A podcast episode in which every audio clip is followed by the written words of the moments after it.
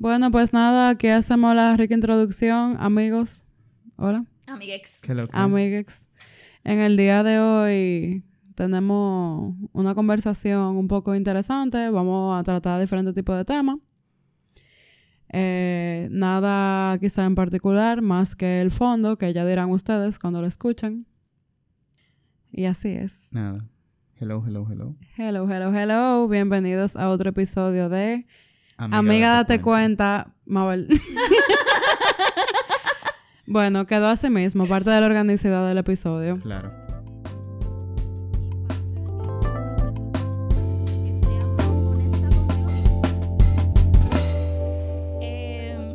Donde para mí te digo no es de que es súper extraño, pero me acuerdo de una paciente que me decía que eh, yo tenía una ventaja, ella me lo decía como medio relajando, pero ella me dijo, bueno, porque tú tienes una ventaja injusta, tú eres psicóloga, tú tienes tales herramientas, tú tienes tales gente cerca de ti, que tú me dejas a mí, yo estudié leyes, yo soy una mujer que tiene que hacerse fuerte, la gente Y de mí...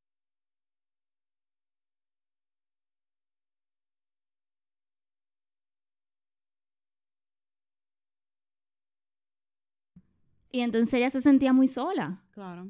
Y yo le dije, no, aparece gente buena en el mundo. Aparece, y no gente buena, pero aparece gente que están dispuestas a ponerse en contacto con ellos mismos. Porque ella, por ejemplo, parte de lo que decía es que para ella, una persona que le dijera, por ejemplo, que hay que tener hijos porque hay que tenerlo, era.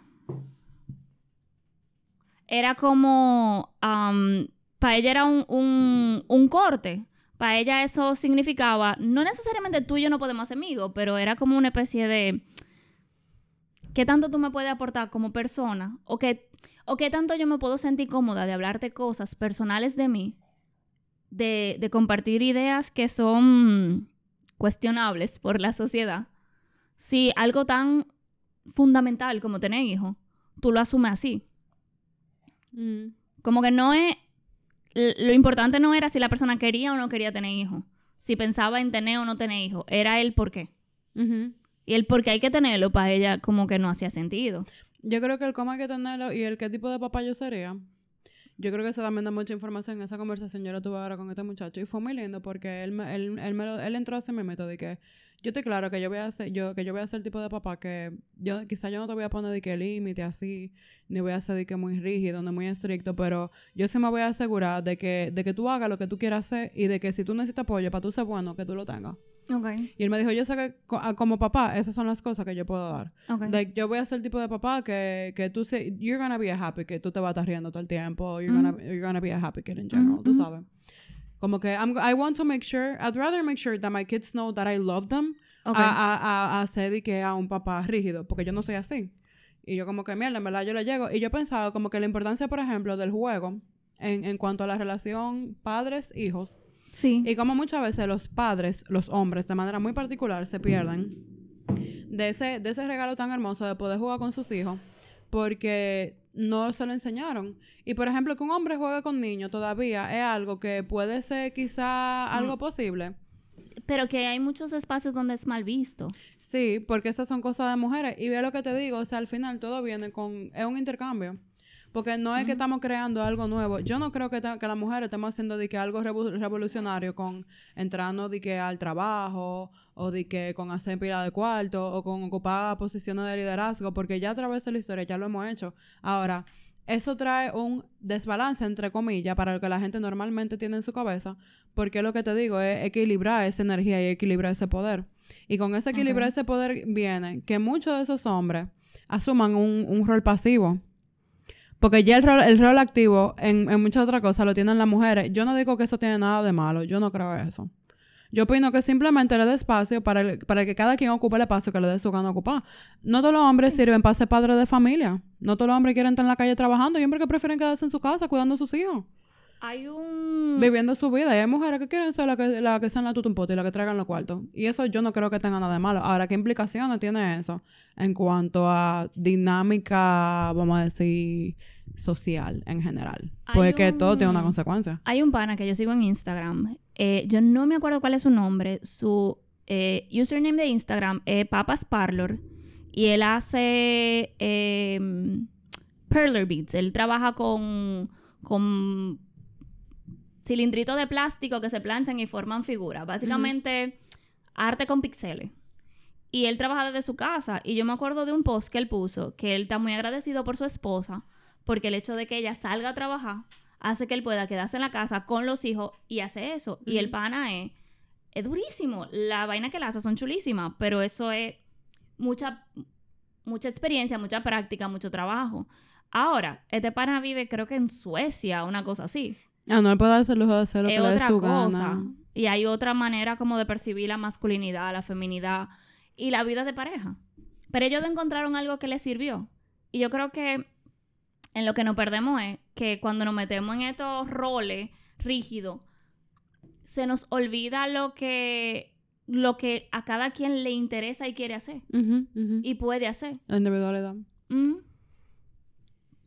Así es. Porque, por ejemplo, me quedo pensando conmigo, hay un montón de cosas de mi personalidad que implican que yo puedo ser, que, que implican que estadísticamente mi gente se encuentra siendo terapeuta y siendo profesora y siendo no sé qué. Y yo como que caí full en el molde, pero a mí me gusta. Mm. ¿Tú te identificas con tu molde? Sí, Mm. Que eso es, es como eso mismo, dejarle el espacio para que cada quien ocupe el molde que le interesa. Porque la gente ve el tema de, de venir en un molde como si fuera algo malo. Yo creo que, que simplemente lo estamos usando mal. estoy de acuerdo. Porque al final las etiquetas no son para definir a la gente, pero sí ayudan bastante con, con dar información. Sí, sí. Y yo creo que también para ayudar, ayudan a encontrar comunidad. Y ayudan a encontrar... Un sentido de pertenencia. Sí, y gente que sienta y piensa igual que, o ser, no igual necesariamente, pero Pero cercano sí a que compartan cosas, sí. Sí, aparte de también, Confirmo. me ayuda, por ejemplo, el entender que yo soy introvertida. Me ayuda a darme permiso a los fines de semana quedarme en mi casa mirando el techo.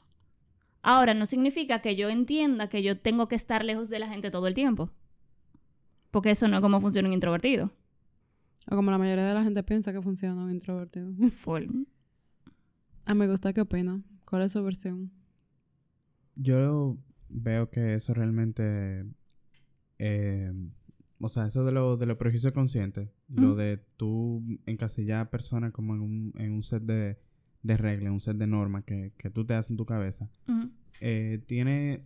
O sea, tiene su origen en, en, en, en el tiempo donde nosotros éramos nómadas, que tenemos que identificar quién, quién era de nuestras tribus. O sea, ese, ese tipo de conexiones se, se iniciaron ahí. Entonces, es, un- es algo de supervivencia. O sea, está muy ligado a la supervivencia, aunque ya no se aplique en, en ese mi- mismo aspecto. Entonces, yo siento que el, el no tener la necesidad de, de, de la supervivencia ahora, pero mantenernos con esa misma red de conexiones, eh, hace que perdamos el foco y perdamos el sentido de por qué están ahí y la malutilicemos porque realmente no la entendemos, porque no la actuamos desde de, algo consciente, porque no lo hacemos conscientemente. Igual no sé hasta qué punto sí siga siendo parte de la supervivencia. Claro, claro, porque te distancia de grupos que tal vez representen un peligro para ti, pero no, no es no es algo real, no es algo que está comprobado, es lo que tú percibes.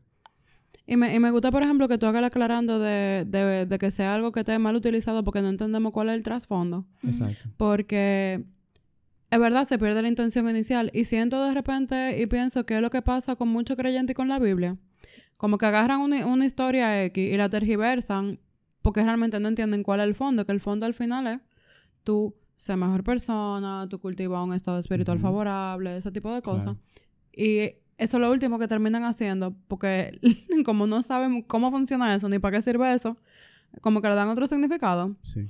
Y, y me hace mucho sentido porque yo creo que al final eso es lo que ha pasado con, con el tema de, de, de jugar con, lo, con los roles de género, tú Ujú. sabes, como que me parece genial, me parece que como vamos a decir primerizos, esta generación, definitivamente esta generación, porque hay otras generaciones que ya tenían tiempo haciéndolo, eh, como que me da también una buena idea de, de que al final nosotros tampoco sabemos lo que estamos haciendo. Sí, Es porque... que quién sabe, quién sabe, ¿Quién sabe lo que está haciendo? realmente? Gracias. Me lo quitaste de la boca. Ahí, ahí mismo era que yo iba a caer. O sea, uno puede ser muy organizado, uno puede ser muy eh, estructurado y- decidido en lo que quiere, pero realmente tú vas a llegar eh, a lo que tú quieres de la forma que tú te lo planeaste, cuando la vida realmente tiene muchísimas variables que cambian a cada rato. Y misteriosos son los caminos. Exacto. Sí, Entonces, sí. Desde, desde ese entonces ya se hablaba de que misteriosos son los caminos, o sea, que tú no sabes realmente qué le- cómo va a ser. Ese es el Imagínate, misterio. sí, imagínate ahora. Claro. Me gusta, me gusta mucho ese aclarando también porque nada, es como, como una tómbola. Sí. Y tú te puedes sacar cualquier numerito y puedes pasar cualquier vaina. Claro. Pero el tema es también saber cuándo jugar. Mm. O sea, porque como ¿Cuándo tú listo? cuando, cuando tú lo tú pones la metáfora del juego y, y te, y te trae esto, de que cuándo yo puedo jugar con, con esto y cuándo decido. O sea, tú ves, como que yo decido hoy jugarlo y, y me, como que me muevo en ese, en ese, en ese mundo como yo no soy el, el que está mandando ahora. Pero tú puedes decidir también. Como, como una especie de elegir las batallas. Claro. Algo así. Me gusta, apoyo, sí, sí, sí. Me gustaría como que esto lo pudieran escuchar toda esa gente que se ponen a criticar a cualquier persona que se salga un chin de la normativa sexual. Claro. Porque, ¿cuál es el problema realmente? Tú sabes, a, ni- a nivel, si no vamos a decir que a nivel objetivo, si estamos hablando de una persona que, que está haciendo lo que le da su gana, pero se está cuidando, está cuidando al otro, eh, es una decisión que es concienzuda, son dos adultos que pueden consentir. ¿Cuál es el problema? O sea, Y me voy también al otro extremo, el de, tú estás asumiendo mi género. bueno, Sí. hay de todo en la viña del Señor. Y, Sí. y el problema no es asumir o no asumir el género, es el, el, la falta de tolerancia que de alguna manera hace que no podamos tener una conversación genuina con esas personas que de alguna manera hay muchas que de verdad es porque no saben o porque no se han tomado la oportunidad de de, de alguna manera hacerse la pregunta. Pero cuando a lo que se exponen es a personas extremistas o a personas que de alguna manera terminan dándole una mala una mala imagen a grupos de gente, ¿qué es lo que estamos haciendo? Estamos rompiendo conversaciones, estamos Claro. quemando puentes. Estamos quemando Estamos puntos. quemando ponte. ¿Y, ¿Y eso de qué sirve? Al final aísla y realmente no, no ayuda. Claro. Claro, porque no es, no es en aislamiento que uno se sana y yo creo que eso lo han dicho hasta el hastío de todos los psicólogos que yo conozco que trabajan con recuperación. Para, para este tipo de para este tipo de condiciones, porque hay otras que sí, que hay que aislarse. Bueno, aísla, eso es verdad. Sabes que, amigo, tienes razón, pero precisamente esto, en, este caso aplica. Y Claro. Igual no es lo mismo aislamiento que cuarentena. Claro, no, no es lo mismo. Ey, importante aclaración, muy importante. No es lo mismo aislamiento que cuarentena. Ven acá, ¿y, y, y cómo es eso? Es que me quedo pensando que en el aislamiento yo como que cierro todas las vías y todos los canales. En la cuarentena hay algunos canales que se cierran. O sea, la parte física, por ejemplo, o la parte de... que tienen más que ver con cuidado. Pero, por ejemplo, si yo estuve expuesto a un grupo grande de gente, lo mejor que yo puedo hacer, por ejemplo, por mi abuela, es no aparecerme en su casa, abrazarla y darle besos. Y, Claro. sino eh, de alguna manera cuidarla, pero eso no significa que yo vaya a cortar con mi abuela y aislarme de ella. Yo puedo seguir hablando con ella por WhatsApp. Mm, Yo puedo llamarla por teléfono para preguntarle cómo ella está. Y yo creo que esas son una de las cosas que me gusta de la modernidad, que nos permite mantenernos en contacto. Sí, realmente. Realmente eso es eh, de la cosa más positiva, porque así Mm. mismo como tú antes necesitaba tener contacto con alguien, pero no lo podía hacer porque era muy complejo. Sí. Ahora tú... Ahora es sea, tú- sencillísimo y está al alcance de tu Claro. mano. Y eso es lo- de lo que muchas muchas empresas que, que son de telecomunicación se, se fijan. Como que esto es lo Sí. que te estamos brindando, Sí. cercanía. De hecho, por ejemplo, yo tengo una amiga que es profesora de niño chiquito y nosotros eh, el sábado ella se quedó, ella fue para el colegio porque ellos estaban creando estrategias y como planes para poder de manera eh, a distancia brindarle los contenidos que los niños necesitan. Sí. Obviamente con ayuda de los papás o de quien sea que sea el cuidador de este niño o de esta niña. Eh, y es eso, es tenemos más estrategias. No necesariamente tenemos que aislarnos. Sí. Y también yo creo que el sentido de, la, de las palabras, el aislamiento, eh, se pinta más como acto voluntario. La cuarentena es algo que es impuesto. Sí. es Eh, sin hacer ninguna categorización de la palabra impuesto. O sea, sin decir que bueno, que malo. sino como que algo que no viene de ti, o sea, no es algo que tú por tu propia voluntad estás haciendo, sino que es algo que por medida de seguridad, por medida de salud se está haciendo y no es y es algo que viene desde arriba. Ok. Y en este caso, si aplicamos la palabra cuarentena a- al proceso de recuperación, sea cual sea que usted esté haciendo, ya sea de un episodio depresivo, sea de ansiedad, sea de adicción, eh, porque al final uno, uno se recupera de como como muchas cosas al mismo tiempo. Y yo siento que cuando se habla de recuperación, por lo menos yo normalmente tengo la noción de que estamos hablando de adicción o algo así. Eh, yo creo que es muy importante ese, ese periodo de, de soledad, porque al final en, en soledad es que yo puedo abrir esas cosas que normalmente con otra gente yo no la voy a abrir. O no es prudente por el simple hecho de que son cosas que son muy personales. Y, y me, me suma, o, te- o le sumo el hecho de que cuando estamos en recuperación, a veces, eh, o sea, me quedo pensando en cómo ponerse en contacto con ese tipo de cosas. Puede hacer, por ejemplo, que yo sea más reactiva ante los demás y que no necesariamente tengo un buen lugar para estar cerca de los otros. Como es también Sí, una medida para cuidar mis relaciones. Eh, Cógelo ahí, bioseguridad, medidas preventivas. Claro. Porque que también, uno- por eso mismo que tú dices, también eh, uno está en un momento vulnerable y sin querer, si yo no lo sé manejar. Sobre todo si yo soy un- un- una primeriza o un primerizo en esas cosas, yo lo que voy es lamentablemente hablarle mal a la gente porque estoy, estoy movido con todo ese adentro. O a, por ejemplo, porque quizás yo no sea tanto de hablar mal. Probablemente sí, pero no me doy cuenta. Pero también, por ejemplo, a victimizarse. Mm. O a tratar de dar pena, que es lo mismo que victimizarse casi. Pero, eh, o a Hacerse buscar la que el- víctima. o a buscar que el otro resuelva por mí. Y dependiendo de cuáles sean como esos mecanismos primitivos que, eh, que esté utilizando. Y digo primitivo no tanto por...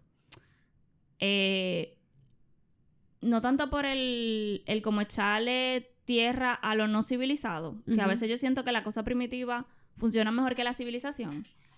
Eh, más como a- al hecho de que son de cuando yo era muy chiquito y no tenía más, o cuando yo era muy chiquita y no tenía otras herramientas. Y lo más prudente era eso, como que alguien haga cargo de mí. Sí. Es lo más factible. Sí. Y es buena la soledad, hombre. Uno aquí porque le sale corriendo. Eh, porque es desagradable toparse con algunas cosas que andan por ahí rodando. Y eso yo lo puedo entender, pero... Está precisamente por eso que es tan necesaria. Y, y por lo menos para mí tan importante, porque si a uno mismo no le gusta rondar por ahí, imagínate el otro. Claro. Y que en, en la soledad es que realmente florecen los, eh, los espacios creativos. Claro que sí. Yo siento que el tema de la soledad, como te brinda ese silencio de que tú no tienes ruidos externos, tú nada más te quedas con los ruidos de adentro. Entonces ya tú lo puedes escuchar, tú lo puedes nombrar, tú lo puedes decir, ok, esto sabe a esto, esto me recuerda a esto, este sentimiento es tal. Yo quiero hacer esto. Poner... Cada eh, cosa en su sitio. Claro. Y organizar lo- lo, que Organizarse. está adentro. Yo pensando, todas las veces que yo um, practico lo que voy a decir aquí eh, en la ducha. Sí. Y como el silencio del espacio creativo me permite después ser creativa con más gente. Ujú.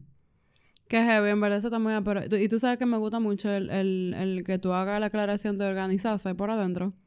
Porque yo creo que esa es de, de las cosas que mi terapeuta siempre me dice. Organízate, organízate, organiza eso. Ujú. Mm, hizo desorden ahí, organiza esa vaina. Sí. Cuando uno está mejor organizado, funciona mejor. Y, y yo siento que es como parte del mismo proceso de higiene mental del que habla Guy Winch, de que la enfermedad mental muchas veces viene por una falta de higiene. Imagínate que tú tienes una cortada y que en vez de tú tratártela como tú te la debes de tratar, tú lo que haces es que ah, tú le pones una curita y deja la curita ahí. ¿En qué momento esa herida coge aire? ¿En qué momento esa herida cicatriza? ¿En qué momento esa herida se limpia? Eh, tú sabes. Y no eso, sino que se queda ahí tapada con toda esa humedad y lo que va a hacer es podrirse, básicamente. Realmente. Entonces, así, yo siento que así mismo funcionan las emociones. Y que mientras más se pudre, obviamente, más difícil es de tratar la infección. Y por eso hay procesos que duran mucho tiempo. Porque de alguna manera se está trabajando con cosas viejas. Y cosa vieja, que era como tú decías, que quizás en ese momento yo no tenía la facultad, pero que al mismo tiempo eso fue ayer, porque por ejemplo, en, en mi casa y en el de Juan, tú te pones a ver y nosotros somos niños, como quien dice, porque ahora es que no está entrando en la adultez full. Sí. En cuanto a madurez eh, como tal, quiero decir. Y en cuanto a, a que el, el, el lóbulo frontal del cerebro, que es el que se encarga de, se encarga de procesar la información y de tomar decisiones, está terminando de formarse, de que propiamente.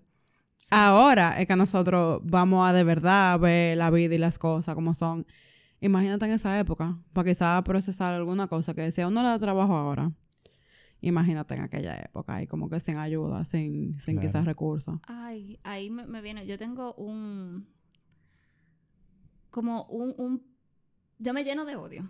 Yo me lleno de odio cuando a personajes, principalmente femeninos, pasa mucho con personajes femeninos eh, adolescentes en series, que lo tratan tan mal y las expectativas que le ponen son tan altas. Es un adolescente, va a hacer la mismo disparate 28 veces, es normal. Mm. Pero como que, ay no, fulana tan estúpida. Y yo, es un adolescente. ¿Cuántos años tenía? 12. Cuando tú tenías 12 años, ¿tú funcionabas como un adulto? No. Te entiendo totalmente. Y tú sabes que, que volviendo al tema inicial del, del, del estereotipo y rol de género, yo siento que pasa eso mismo también. Como que son muy rígidos. Y entonces el, el acto en sí nada más de salirse y de decir, tú sabes que yo quiero hacer tal cosa, ya es como en sí una especie de, de, de acto terapéutico. Porque te, te ayuda a ponerte en sintonía y te ayuda como, como a reconectar.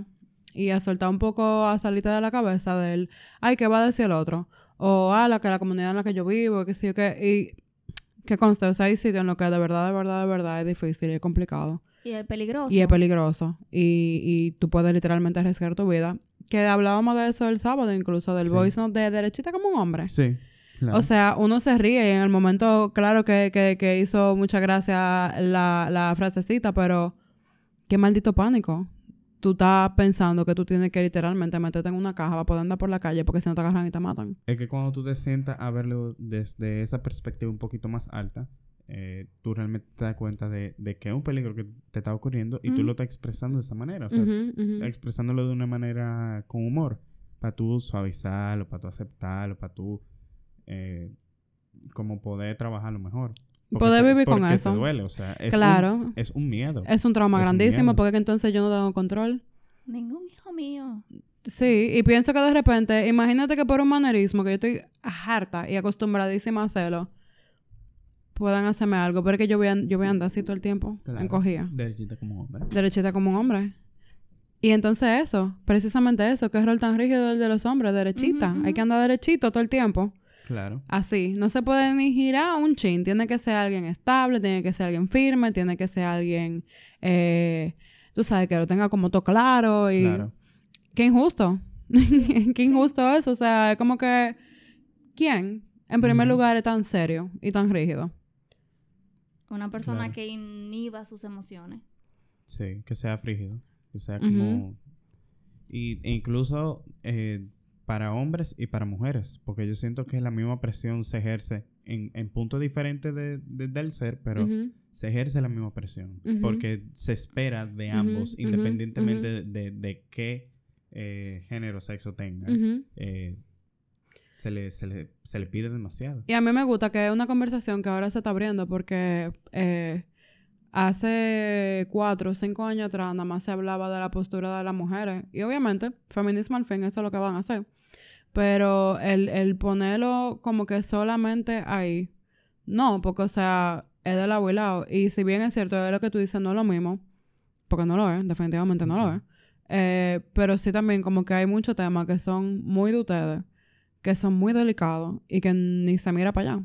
Claro. Es como que, ¿quién? ¿Dónde? No, si nos vamos, por ejemplo. A un hombre no lo pueden abusar, Por No, ejemplo. ¿qué pasa? Eso no existe. ni a un hombre lo pueden violar. a, a ti te, ¿Y a ti no te gustó? A menos que sea otro hombre. Solamente cuando otro hombre se toma en Y si fue otro hombre, ah, pues al- al- algo de eso debe de tener, porque tú sabes. Lo cual es muy horrible. Claro. Sí, claro. Yo, yo no me imagino la impotencia que debe de causar eso. Que no es que no me van a creer, es que se van a burlar. Es que lo van a negar. Es que, loco, o sea, Es que me van a ver diferente. es que mi persona va a perder credibilidad. Ujú. ¿Tú te imaginas qué presión tan grande es esa? ¿Qué pasa en, en abuso a nivel general? Pero por lo menos la conversación está haciendo que a las mujeres se le tome más en cuenta.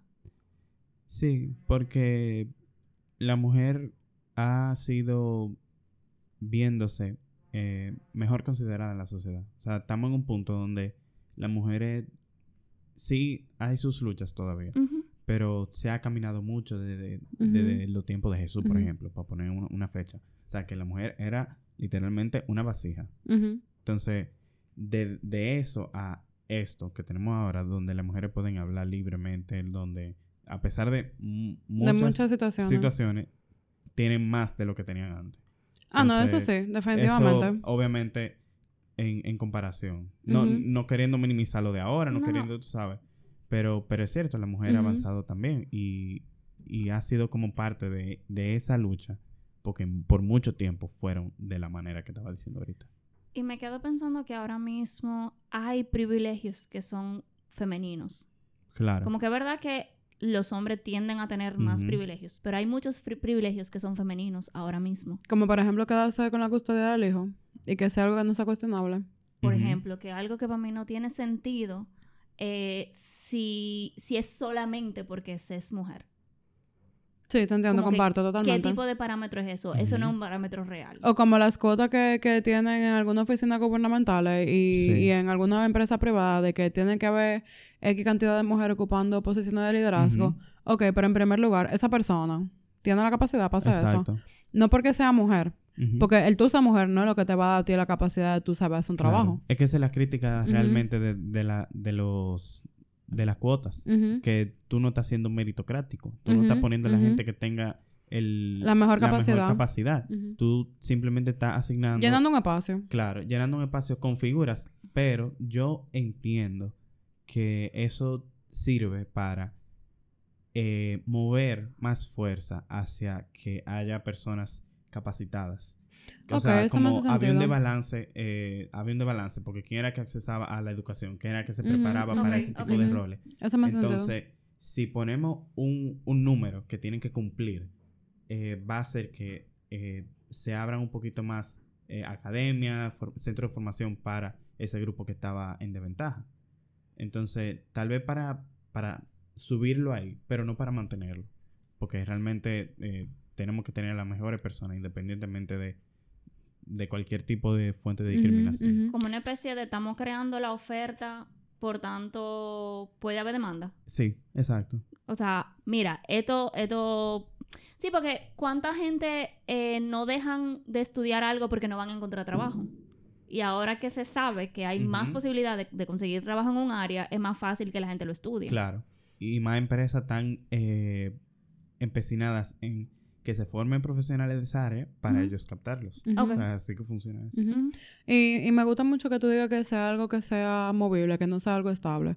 Porque al final, la gente también, como, como estamos en un proceso de, de cambio, eh, de repente como que es complicado aceptar cosas nuevas. Y una vez que se logran aceptar, como que, ok, eso, pero ya, no más. Como yo siento que, que, que de por sí el sistema naturalmente lo que va a hacer como una resistencia.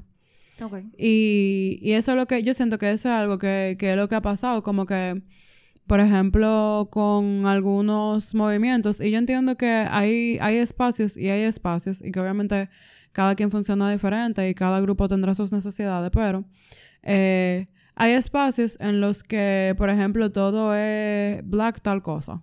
Ah, porque nada más para la gente afroamericana. Por ejemplo, en Estados Unidos, que, que la manera en la que ellos manejan el concepto de raza es muy diferente que el de aquí, pero eh, yo sí siento que, que hay momentos en los que es necesario dar ese espacio que sea solamente para ese grupo por razones muy particulares, Claro. pero después entonces salen a la calle y hacen un logro y entonces la persona que hizo, que tuvo el logro no es por esa persona ya, ah, en, en representación de fulano o de tal comunidad. Y, y yo siento que al mismo tiempo también eso aliena un poco más. Porque no, al final, la idea es convivencia y que cada quien tenga su espacio como quiera y que se mezclen hasta donde quieran. Pero es como que después de un punto, en vez de crear un espacio, lo que hace es como cerrarlo. Porque entonces, de repente, eh, hay espacios de feministas que son de que muy inclusivas y muy vainita U, pero no pueden entrar quizá hombres. O, no mujeres trans. Mujeres O no pueden entrar mujeres de color. O no pueden entrar mujeres si no son pájaras. Entonces, como que... Sí. O, o no hay un real acercamiento a esos grupos. Y, por ejemplo, se violan derechos de otras personas porque no están alineados con los míos. Claro. Sí, sí, sí, totalmente de acuerdo. Como pasa, por ejemplo, qué sé yo, con, con mujeres árabes que encuentran su, su velo eh, como parte de su expresión. ¿Quién soy yo para decirle a otra mujer que no, que eso está mal y que ella debería liberarse? Y el caso contrario, entonces, por ejemplo, en Irán, que es obligatorio utilizar el velo y las mujeres para protestar salen sin velo a la calle. Exponiéndose a que la metan presa, que ya ha pasado con varias activistas, exponiéndose a que la maten. Que las mismas otras mujeres se metan en altercado físico con ellas porque no están cumpliendo con una norma. Hay muchísimos videos. Entonces, es como, como esa parte interesante de hasta aquí llego yo. Y, y cómo yo apoyo tu proceso, aunque sea diferente a lo que yo entiendo que es bien Ujú. o que es bueno. Y que apoyarlo a veces es simplemente como que se dejar el espacio. Ujú. Yo no tengo que cargarte, yo no tengo que aceptarte, yo no tengo que involucrarme, yo no tengo que hacer nada de eso. El simple hecho de yo respetar ese espacio, yo creo que ya es más Yo que suficiente. pensando en algo que es sumamente controversial, como el aborto. Sí. Y, y particularmente, si yo me quedo pensando, yo no creo que yo pudiera con la culpa. Particularmente yo, yo no creo que yo pudiera con la culpa porque he conocido muchas, he conocido pacientes, he conocido personas, pero también me quedo pensando que me da mucho, mucho pique que quien hace esas reglas es alguien que no la va a tener que cumplir. O porque es hombre, o porque tiene lo suficientemente, el suficiente dinero para que si un familiar, una hija, termina embarazada y quieren practicar un aborto, se la llevan para otro país para que se lo hagan. Entonces a mí me da mucho pique que hayan reglas y leyes que estén relacionadas con la oportunidad de elegir de una mujer. Que de repente la persona que crean las reglas no están eh, obligados a seguirla. Que no se puede hacer un proceso real, que no se puede hacer un protocolo de ayuda, que de repente hay un montón de mujeres que se mueren por, abo- por abortos mal practicados. Sí. Se van Eso a seguir haciendo real. Sí, es algo que va a seguir pasando como quiera y también como al momento de incluso, no nada más de, de hablar de eso en sí, sino de nada más tener la conversación. Nada más tener la conversación en algunos sitios es un tema como que pudiera, yo siento que pudiéramos beneficiarnos mucho y esto aplica como que a cualquier otra área. De, de tener la capacidad de decidir que, bueno, mira, quizá fulano no está de acuerdo conmigo, pero ¿cómo piensa fulano? ¿Cómo él llegó a esa conclusión? Tú sabes, y de, y de respetar que aunque esa persona tenga esa, esa opinión también, Está en su derecho. Claro, hay, hay algunas cosas que son opiniones y otras cosas que son... um, Hechos. sí, que son hechos. Y que también hay, hay veces que la gente como que mal fundamenta su opinión en, en discriminación. Sí. Y, y yo creo que también eso es importante aclararlo. Pero siento que específicamente con, con eso del aborto, ahora que tú lo traes a colación, hay muchas veces que se pudi- que, y he visto muchos casos, que pudieran tener como, como una conversación productiva. Y por el hecho de, de que, por ejemplo, si yo quiero abortar, y yo sé que, qué sé yo, loco, que tú no estás de acuerdo con eso. Ya yo, ya yo, ya te vuelvo un lío, ya no, eh, porque tú, retrógrada, misógino, que mi cuerpo, que mi derecho, que qué sé yo, que, y esa no es la actitud tampoco, ¿tú me entiendes? Porque si bien es cierto que es cansón y que en el camino no se encuentra mucha gente indeseable también, cada quien es un mundo. ¿Y qué es lo que hace que esta persona, por ejemplo, esté en contra? El, el tener una conversación con una persona que está en contra de, por ejemplo, el aborto, me ayuda a mí a entender cuáles son estas, estas ideas que quizás van en contra de lo que yo estoy pensando ahora mismo. Em, porque, de nuevo, yo he visto muchas pacientes y eso debarata a una gente. O sea, Sí. un aborto debarata emocionalmente una E incluso gente. cuando fue algo que, que fue una decisión que tomó esa persona, que eso era lo que esa persona en el momento entendía que podía hacer y que era la mejor opción. Pero por otro, ca- por otro lado, me quedo pensando en un caso de una persona que tuvo un aborto espontáneo, que estaba en mucho, mucho dolor, y hubo una muchacha religiosa que le cayó encima diciéndole que no, que eso fue de maldad, que eso no fue ningún espontáneo, que ella se lo provocó y le cayó Eso, eso, encima. eso suena como que fueron los gringos. ¿Por qué? No fue aquí, fue en un call center. Es verdad, qué fuerte. Qué triste, qué complicado. Ujú. Pero entonces también me acuerdo, yo tengo, conozco un caso de una persona que era muy cercana a mí, que como a la semana se bebió un pote de cloro. Y le encontraron, la llevaron al hospital, ella está bien, tuvo un hijo, está feliz, eso fue hace que más de 10 años. pero es como ese, esa vivencia de esto fue muy difícil. O conozco otro caso que la abuela y la mamá la llevaron obligada.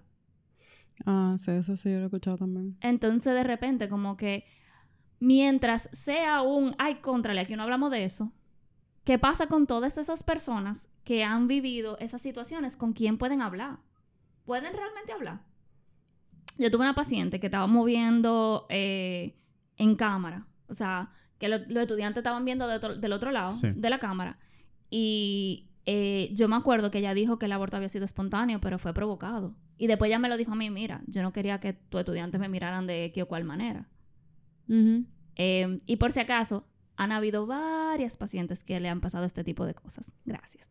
Sí, porque ese es el tema, precisamente como es algo que, que nadie habla por, por toda la vergüenza que acarrea, más el castigo social. Y que, Más gente de la que uno cree. y que de repente yo lo que me quedo pensando es, me acuerdo así como, como, como si fuera ayer de una profesora que nos dijo que usualmente una mujer que aborta es una mujer que se siente muy sola. ¿Hasta qué punto eh, se pueden crear espacios donde realmente se dé un acompañamiento? Se dé un acompañamiento al embarazo, se ayude a que la persona pueda tomar una decisión de manera... Lo más consensuada posible. Sí. Y hasta qué punto también yo creo que hay parejas que merecen la oportunidad de ser parte de la conversación. Porque en el tema del aborto, ¿quién piensa en los hombres? El, no, el cuerpo de la mujer, ellos no valen. Eso está bien, no está bien, ¿qué es lo que pasa con eso? ¿Hasta qué punto? Sí, eso es que es un tema demasiado complejo, como para simplemente agarrarlo por este y decir, ok, esto, esto. Y ya. Y, y es muy loco, tú sabes, porque también yo, yo puedo ponerme en los zapatos de ambos, pero al final del día yo soy mujer y yo lo que pienso es como que, bueno, si yo no quisiera llevar un embarazo a término, pero el papá quisiera quedarse con el bebé, yo no sé qué yo haría. Porque hay, hay veces que simplemente no pasa el proceso de embarazo y ya. Un embarazo horrible. O sea, hay mujeres que, lo, que le va súper bien, que es súper chilling, pero... Señora, hay gente que literalmente se muere. y como que, que... que tiene que durar seis meses acotado. Más el tema de, de, de las complicaciones de salud que presenten, tanto a nivel físico como a nivel psicológico. Hello, la, la depresión postparto es real. Sí. eh, es muy real y, e incluso si es una madre que da al bebé, es hasta más complicado de llevar. Porque es como que a tu cuerpo le falta algo. Tú acabas de producir algo, pero ese algo no está contigo. Aunque tú no lo hayas querido como tal, pero o sea, tu cuerpo siente la falta. Pero vuelvo, ¿quién habla con el papá? ¿Quién habla con los hombres que se enteraron después de que hubo una terminación de un embarazo? Que tuvieron la oportunidad de ser papá y no lo fueron. O que se enteran de años después. También. Que el muchachito ya tiene 16 años porque la mamá lo quiso abortar y no pudo. Y al final lo- se quedó, se tuvo que quedar con el muchachito. Y cuando viene a ver el papá, loco por ser papá, hubiera sido un tremendo papá. Hubiera estado ahí para apoyar a su hijo. Pero- Dentro de sus posibilidades, claro está, porque nada es perfecto y eso es así, y está bien. Pero, conchale, sí, en verdad. Y si, si alguien escucha esto, nos va a acribillar durísimo.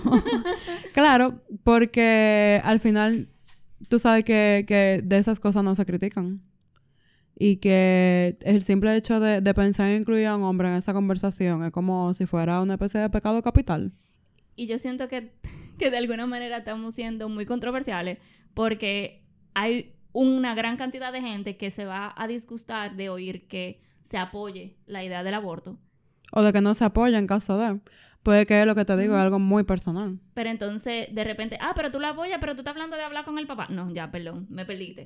Porque a lo que, lo que se hubieran podido quedar por el apoyo a la, a la capacidad de, o al- a la posibilidad de elegir, se van a quedar, ah, pero tú quieres incluir algo. No.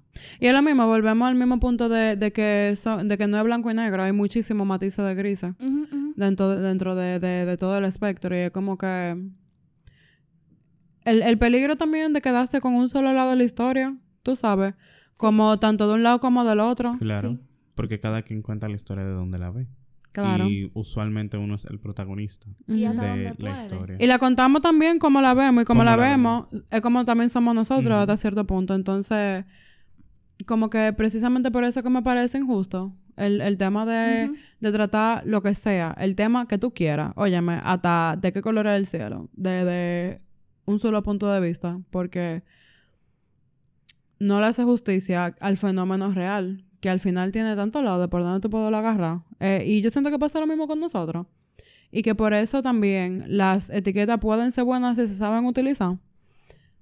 Porque no, no es que, qué sé yo, que yo soy psicóloga. Yo no nada más soy psicóloga, yo sé mucha otra cosa y creo que eso incluso lo hablábamos en el episodio de Salir del Closet. Claro. Que eso no es lo que, a mí me define. exacto. Es algo importante de mí, claro que lo es, porque no lo voy a negar. Y dependiendo de cada quien es más o menos importante esa expresión de, de celo de tu identidad. Pero no nada más eso, porque yo tengo muchísimas otras cosas. Y muchísimas cosas que probablemente ni yo misma me entero a veces por estar nada más como eh, metida en, en, ay, no quiero estar sola, voy a hacer coro. Ay, no quiero estar sola, voy a hacer coro. Que por eso en verdad te agradezco tanto esa, esa aclaración de, de, de tomar esos espacios de soledad dentro del proceso. Claro. Porque por eso mismo es que es importante. Ujú. ¿Cuánta, cuánta cosa no, no me pierdo yo de mi compañía por no saberla manejar? O por no simplemente tomar la decisión de aprender a manejarla. Pues quizás yo vengo de una casa en la que estar solo es como, como, como la- el peor castigo. Realmente. Que de hecho es parte de lo que hacemos cuando ponemos a los niños en tiempo Ah, fuera. sí, en timeout. Ujú. Yo odio los timeouts, de verdad. O de castigo para tu habitación a pensar. A pensar en que, en que yo soy un disparate, en que nadie quiere estar conmigo, en que yo soy difícil de llevar. Es que yo soy muy intensa, que yo siento la cosa demasiado, con demasiada intensidad. Es que tú sabes que, en verdad, con todos los traumas que yo tengo, nadie va a querer jo- que joder conmigo. Déjame yo ir a... No, así no es. Para eso no es. Que como la gente también que va a las terapias de grupo para nada más identificarse con lo malo. Y no, y no utilizarlo como un buen recurso de decir, hey, mira, en verdad, yo estoy chipeando aquí, pero ¿qué yo puedo hacer con esto? Ujú. ¿Qué me puede servir de la experiencia que ustedes han tenido? Y, y que definitivamente es, es alumbrar, pero no es alumbrar, como me dice Mar, no es alumbrar para revivirlo, es simplemente recordarlo de que está ahí y de que es algo con lo que yo tengo que lidiar. O también ve el, el avance que se ha hecho en el proceso, me quedo pensando. ujú. Que esa es la importancia de verlo todo, con todo, completo. La empanada completa, no nada más el pollito O la quinita. o la quinita. Es que todo se relaciona, entonces no podemos aislar un, un elemento de eso sin que pensemos que no vayamos a tener consecuencias. Ujú. ¿Qué tú prefieres? ¿Un celular o toda la parte en una funda? Claro. Y, y al final yo, yo siento que todo es como una malla. O sea, como que tú agarras un pedazo y se, levanta, se medio levanta otro. Y se medio levanta sí. otro. Porque todo tiene una Todo está conectado. Sí. Entonces, claro que, que para eso hay que hacerlo con conciencia y, y saber qué es lo que tú estás moviendo y por qué tú lo estás moviendo. O por qué tú lo quieres ver. ¿Para qué te va a servir? ¿Para qué te va a servir? O, o para qué tú lo estás viendo en ese momento, porque eso mismo, de que hay veces que, que lo vemos para bregarlo y hay veces que lo vemos como para darnos latigazo.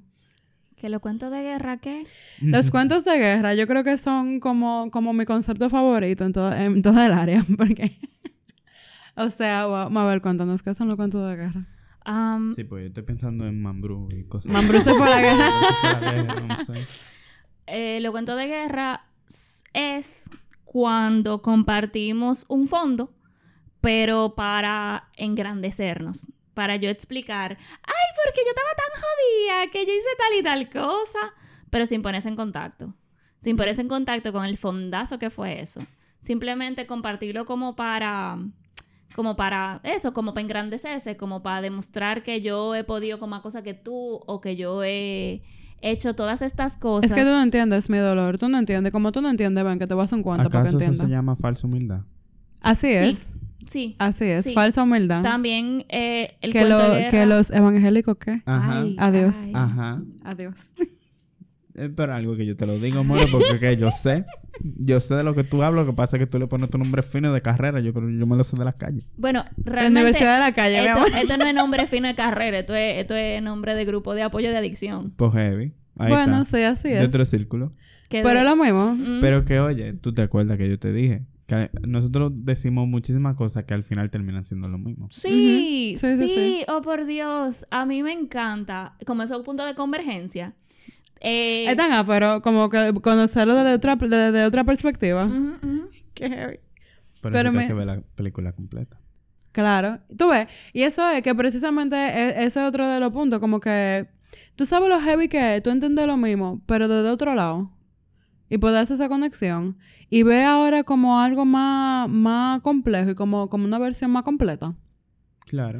Que yo siento que lo que pasa con, con la gente cuando tú pasas un momento difícil en una relación.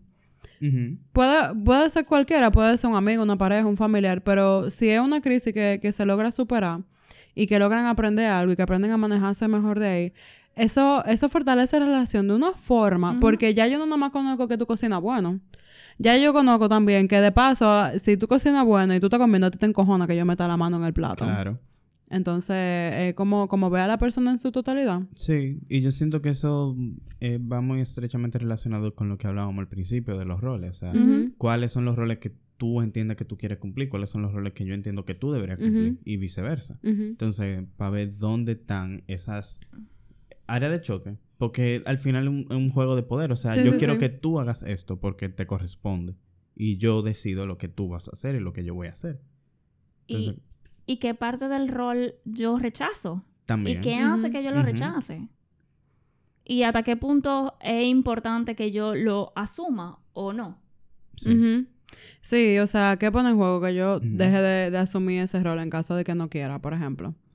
¿Eso significa que yo pierdo la relación? ¿Eso significa que yo pierdo algún privilegio o que yo pierdo algún derecho? O alguna estima, algún O valor. alguna estima, algún valor, sí. O hasta qué punto me ayuda a ser una persona más completa a poder asumirlo. Aunque no necesariamente hacerlo parte de mi 100%. Y que yo creo que eso es lo que al final termi- termina realmente cultivando lo que es el amor propiamente. No es yo te quiero de, ay, tú sí eres lindo. Es yo te quiero, te quiero matar a veces. Qué difícil Claro. es la convivencia. Pero tú sabes que yo te amo tanto que yo siento que lo bueno que tú y yo compartimos hace que lo otro valga la pena. Eso. Mm. Sí, yo siento que, por ejemplo, si lo, si lo movemos de un chin del lado de las relaciones eh, entre dos personas eh, de tipo amoroso o algo así, eh, y lo llevamos a la relación de los hermanos, lo podemos ver como un chin más claro. Porque De hecho, sí. Al principio, o sea, cuando uno es más joven, cuando uno es más niño, uno se pelea mucho con los hermanos. Después, en la adultez, cuando los que logran mantener una relación sana con sus hermanos, entienden las, eh, la flaqueza y la grandeza de, de- de- de sus hermanos. Y, y lo, y lo entienden. Y a pesar de que eso le pudo haber molestado, le sigue molestando ahora, tú, tú sigues como, bueno, con esa aspereza, vamos a decir, porque es un roce, eh, hay un trato no tan suave entre dos personas. Entonces tú dices, bueno, yo lo voy a aceptar porque al final es mi hermano. Sí. Y, y a lo largo de todos los- estos años yo he entendido que por más cosas que, que, él haga que a mí no me gusten, yo lo voy a seguir amando. O sea, si él tiene una necesidad que yo puedo ayudarlo, yo, yo, yo, Yo lo voy vamos a a decir, ayudar. yo lo voy a ayudar. Y me quedo pensando que con los hermanos, a veces, eh, por ejemplo, hay tanta diferencia entre, hay veces que la diferencia de edad son grandísimas.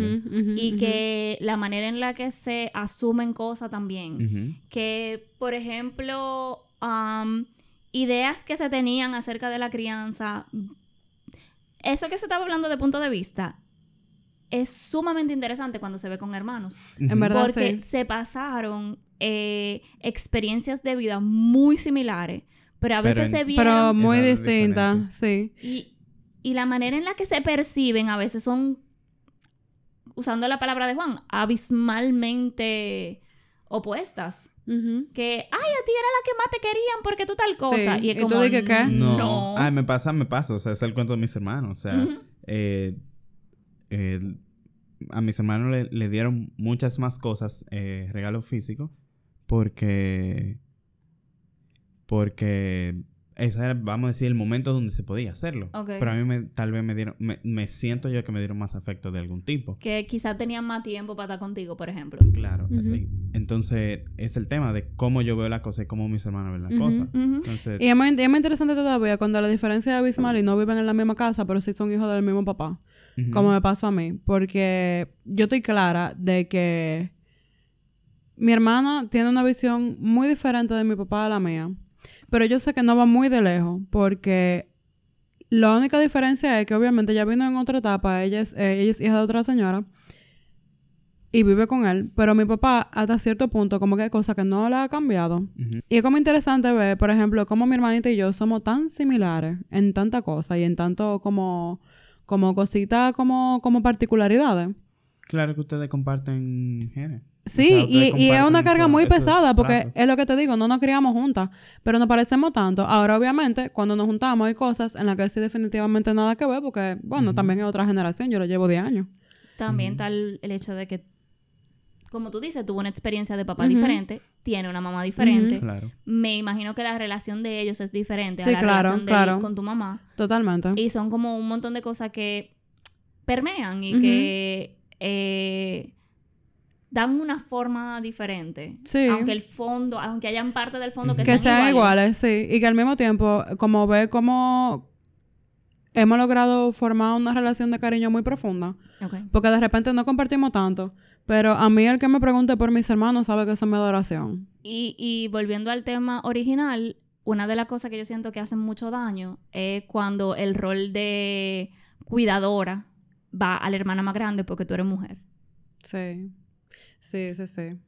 Sí, y eso se queda, por ejemplo, en, en situaciones de, tal vez de una enfermedad, que, que vamos a decir prolongan la estadía de, Cuando de la hermana mayor. En la casa, sí. Se van toditos y tú ves a la grande. y, ah, es que, es que siempre hay uno que se queda. Mírala ahí. y no y, y me quedo pensando como de cuidador de los hermanos Sí. En el sentido de la hermana mayor casi madre que todos los hermanos terminan resentidos hasta que crecen y entienden. Y, que, y, y la, y la secuela que trae esto para esa persona, porque de repente es una persona que, como siente que es responsable de sus hermanos, lo mueve a otras áreas. Y son la gente que buscan pareja para cuidarlo, que tienen hijos para sobreprotegerlo, que están pendientes de los hermanos, que están pendientes de los padres. Y son la gente que se saben todas las necesidades y todos los problemas de todo el mundo, de todo el mundo en la Y, familia. que, y que son los que resuelven. Y que son los que resuelven, que mal que bien, que aunque no puedan, pero son gente que cuando tú lo vienes a ver, y tú vienes a ver como, como su vida, y no hay nada propio. Porque todo el tiempo estuvieron cuidando al otro, entonces... excepto mucho dolor Sí, claro, naturalmente. Porque en qué momento gozaron. Y es como lo que estábamos hablando el otro día, de cuidando al cuidador. En, en caso de, de la gente que, que, que sufren de burnout porque son los que, que están cuidando a un paciente de alguna enfermedad terminal sí o algún anciano. sí Que usualmente la familia entera se apoya en esa gente y le dan banda y si acaso le mandan dinero a veces o una nuera que le da penito un domingo, un domingo y va y, y dura una hora para que fulana se pueda bañar y vaina, pero es muy desgastante. sí Y hasta qué punto la misma persona entiende que eso es lo que tienen que hacer porque eso es lo que le da valor a esa persona como persona. ay yo sí Es que en el momento que yo dejo de resolver ya yo no valgo para nadie. Porque tú el que está conmigo está conmigo porque yo resuelvo. y quién soy yo sin eso. Que por eso es que es importante, de nuevo, la soledad. Claro, porque te permite descubrir con qué parte tú te quieres quedar y con qué parte tú te sientes cómodo. ¿Y quién tú eres cuando tú no estás con los otros y cuando tú no estás cuidando a nadie? Claro. Cuando tú no tienes con qué distraerte. Aparte de que eh, una persona que está cuidando entra en estado de emergencia Sí. No, no se apaga. No, que es apagarse. Y por eso que le da burnout. Porque al final el burnout es eso. Dite, dite, dite, dite, dite, dite, hasta que te cansaste. Porque no, en ningún momento te apagaste para coger un break. Ni para recibir. Ni para recibir, ni para recargar pilas. De hecho, son las personas que se le hacen más difícil. Más difícil recibir. Sí. No, ¿cómo va a ser? Yo no puedo aceptarlo porque yo tengo que poder. Mm, Y que crea culpa como quiera. Ujú. Crea mucho dolor como quiera. Claro, porque ¿qué, ¿qué fue lo que yo dejé de hacer para que esto me pasara? ¿O qué fue lo que yo hice mal para que esto me pasara? Sí, exacto. Y, y busca razones que realmente no... No- no las hay ex- siempre. No, no las hay. Porque busca culpabilizarte de todo. O sea, tú eres responsable. Como ya tú te hiciste responsable de, de lo que iba a pasar con, con X personas, tú te haces responsable de, ok, de todo lo que le pase. Entonces, no te da chance de decir, no, espérate, o sea, esto no es mi responsabilidad. Esto se salió de mis manos. O sea, esto, primero, no, tal vez no lo debí asumir en algún momento. O, o si lo asumí, bueno, ya no quiero seguir con esto. Entonces, no te suelta. Ni, ni siquiera antes de, de que pase un evento, vamos a decir, negativo. Y después. Ni después, no, y el, y el después que es complicado, porque ya en el después tú tienes chance de sentarte, de abrir, de revisitar, de, de poder como hacer esa elaboración, porque mientras tú estás en el proceso, tú lo que estás enfocado en no morirte. Y es sobrellevarlo como se pueda. Claro. Y yo pensando que no nada más es lo que me pasó a mí, es lo que yo puse, y esto entre comillas, lo que yo puse a toda mi familia a pasar. Sí. Y me quedo pensando en que... eh, ¿Tú te acuerdas la teoría esa loca que tú y yo estábamos hablando el otro día de que... De que uno escoge a los padres que uno necesita para poder evolucionar al punto de conciencia que uno quiere evolucionar, whatever. ¿Tú no, tú no lo has escuchado? Yo creo que, que yo solo he escuchado eso a este niño. Pero a nivel de cuando uno va a nacer. Sí, algo así, como que en la vida tú escoges los padres que son los mejores padres para tu misión en el mundo, whatever. Y, y el espacio, y Ajá. creo que no era conmigo. Ah, bueno, pues Yo la, la he oído y tengo como, el, como esa noción ater- Ah, like, de mi cabeza, como en el, como así, esto yo lo he oído, pero como que no. Pues, es, una, es una teoría un poco loca, la voy a mencionar brevemente para conocimiento general, pero es como, básicamente lo que dice es que, eh, como que cada alma viene al mundo con una misión. Ok. eh, que esta misión en verdad puede ser cualquier cosa que, que tú entiendas que sea tu misión. No, Ujú. no es como, como una misión dada por un poder superior en sí, sino más bien como que tu llamado, lo que, tú, lo que a ti te gusta, lo que a ti te apasiona, lo que tú eres Sí. bueno, ese Estoy, tipo de estoy, cosas. estoy conectando. Entonces, eh, en cuanto a- al aspecto psicológico, eh, naturalmente todo el mundo es imperfecto, todo el mundo tiene falla, todo el mundo tiene cosas en las que mejorar. Eh, y eh, esta teoría lo que dice básicamente es que antes de tú nacer, tú escoges quiénes van a ser tu papá y tu mamá para tú poder adquirir las herramientas que tú necesitas para desarrollar tu propio nive- tu próximo nivel de conciencia, como para tú avanzar, whatever. No sé cómo explicarlo, hice como el mejor intento. Esto, fue, esto fue un poco improvisado. Eh, pero quiero aclarar de nuevo que es una teoría muy loca. Yo no sé dónde la sacaron, pero ya la he escuchado repetir de Me varias gente. suena. Yo tengo un, un primo que practicaba yoga, pero no la yoga de posiciones, sino. Ah, llegó como filosofía. Ajá. Ok. Y que me parece que su yogi le había dicho algo similar. Mm. O sea que puede que venga hasta cierto punto de filosofía oriental. Bueno, el- Eso, eso suena mucho a filosofía. sí, suena como a filosofía oriental. Claro, porque si, si cada alma escoge a, a su papá y a su mamá para poder cumplir su misión, whatever, eso su- me suena hasta cierto punto como a reencarnación. Claro, claro, porque tú tienes una conciencia previa al, al alumbramiento. Ajá. Entonces, la única forma de tú conseguir eso es cuando tu alma no, no regresa a un todo. Ujú, ujú, ujú. O sea, tiene que tener algún cierto tipo de Tiene que venir de algún sitio. de su, de su otro paso, o de, de su paso anterior. Que Sí. eso está muy interesante. Está muy fundi. Y que me quedo pensando que quizá no tengamos que llevarlo al plano espiritual, eh, pero sí a- dentro del plano psicológico, sí elegimos las personas para que estén alrededor de nosotros, que tengan misiones que enseñarnos. Exacto. Eso es así. Y a eso era que iba precisamente con eso, que al final como que hubo otra cosa con respecto a ese mismo estilo de pensamiento que yo escuché que sí me gustó y me hizo sentido y fue el tema de... Mira, acabo de tener un lapsus y se me fue, lo tenía en la punta de la lengua. ah, volviendo por ejemplo, asociándolo con el tema de lo del molde eh, y, de, y de cómo utilizarlo correctamente. De repente, el molde en el que a mí me quieren meter no es el que yo quiero. Entonces, el, el que yo tengo que buscar es el que a mí me gusta. Sí. Y con el que yo me identifico y con el que yo siento que es ahí que de verdad yo encajo. Nadie va a saber eso mejor que yo misma. Nadie, nadie puede decirme, ah, Claro. mira, tú aquí. La gente puede tener una noción eh, porque al final eh, sí hay cosas que son como muy características de cada quien y, por ejemplo, entran que si los tipos de personalidad, que si los mismos grupitos, que donde yo encajo, que si yo qué, pero al final, con quien yo estoy es un espejo de cómo yo estoy por dentro. El Claro otro es un sí. espejo. Claro que sí. Y al final, quien tú eres está muy sesgado por quien yo soy, porque así es que yo te veo.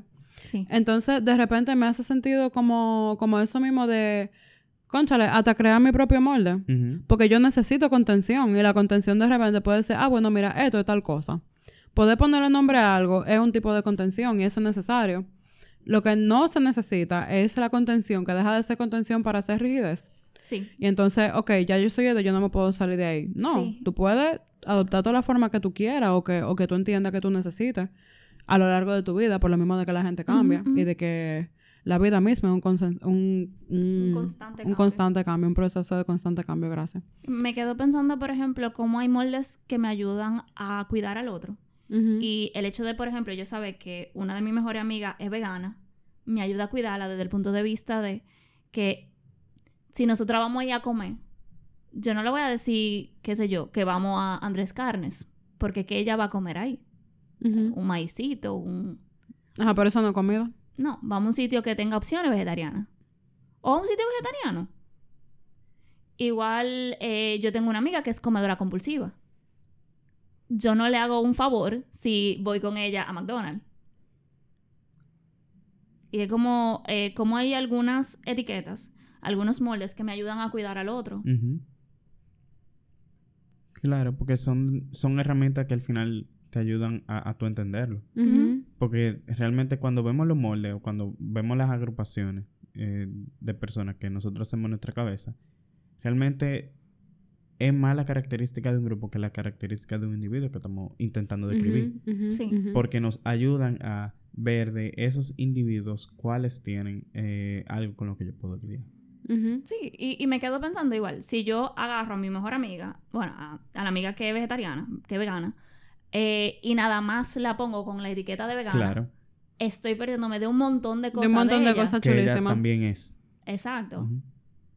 Sí, realmente eh, ahí que está el, el dilema de, de saber usar la etiqueta y cuándo. O sea, yo necesito aplicar esta qué? etiqueta porque me es necesario para cumplir una función. Pero cuando, cuando ya esa función no me funciona, Sí. realmente ya no me sirve. O sea, si yo quiero ver otra parte de la, de la otra persona, si yo quiero eh, seguir conociendo a la otra persona, tengo Claro. que quitarle la etiqueta ujú. Claro. para poder ver de otro lado. O por lo menos dejarla de lado, porque no es útil en este momento. Exacto. Sí, porque tú al final nunca quitas la etiqueta, nunca la remueves. Pe- Sin embargo, por ejemplo, yo tengo una prima que era vegetariana y cuando quedó embarazada por cuestiones de salud, tuvo que volver a comer carne. Claro. Y entonces, cuando ella después dejó de comer carne, ya sí come pez. Entonces, de repente, yo sé que con ella yo podía comer sushi. A ella le encanta el sushi. Y es como, ok. Y es como, como a ella yo la, la fui moviendo en base a necesidades que ella tenía. Sí. O por ejemplo, gente que tiene alergia. O gente que tiene maña. Claro. Y con la comida se hace un poquito más fácil de entender que es un bendito eh, espectro. Y que no toda la gente que no come carne está en el mismo espectro. Ujú. Sí, Sí, porque a definitivamente. ti te puede gustar el pollo, a otro le puede gustar la res, a otro le puede gustar el cerdo. Por ejemplo, a mí no me está cayendo bien el cerdo. Ok. Y a mí me encanta el cerdo, pero... Qué dolor. O sea, se toman... Por ejemplo, cuando estamos en grupo, se, se toman decisiones que para yo poder comer que no incluyan el cerdo, porque de por sí ya me cae mal. O lo- yo tengo amigos que son eh, intolerantes a la lactosa. Ujú. Sí. Y, y, y yo con mi alergia rarísima Sí. de- del pimiento. O Del sea, pimiento. Se tiene que... Cuando andamos en grupo, por tema de cuidado, se, se vela por eso. Porque... ah, o, o si se cocina, que no tenga pimiento. O sacamos una parte que no tenga pimiento. Entonces, sí, funcionan. O sea, por algo están ahí. Por algo no la sí. hemos dejado de usar. Porque la cola se nos cayó fue porque no nos interesaba más. Claro. Entonces, o, o ya no funcionaba para lo que nos servía. Ay, hablando de eso, algo muy, muy chulo, y voy a tratar de mantenerlo como cortico. Ujú. Eh, aprender a leer y a escribir eh, está relacionado con un proceso de, de re- eh, reciclaje neuronal. Ok. Porque nosotros no estábamos hechos, nosotros no estamos hechos para leer y escribir.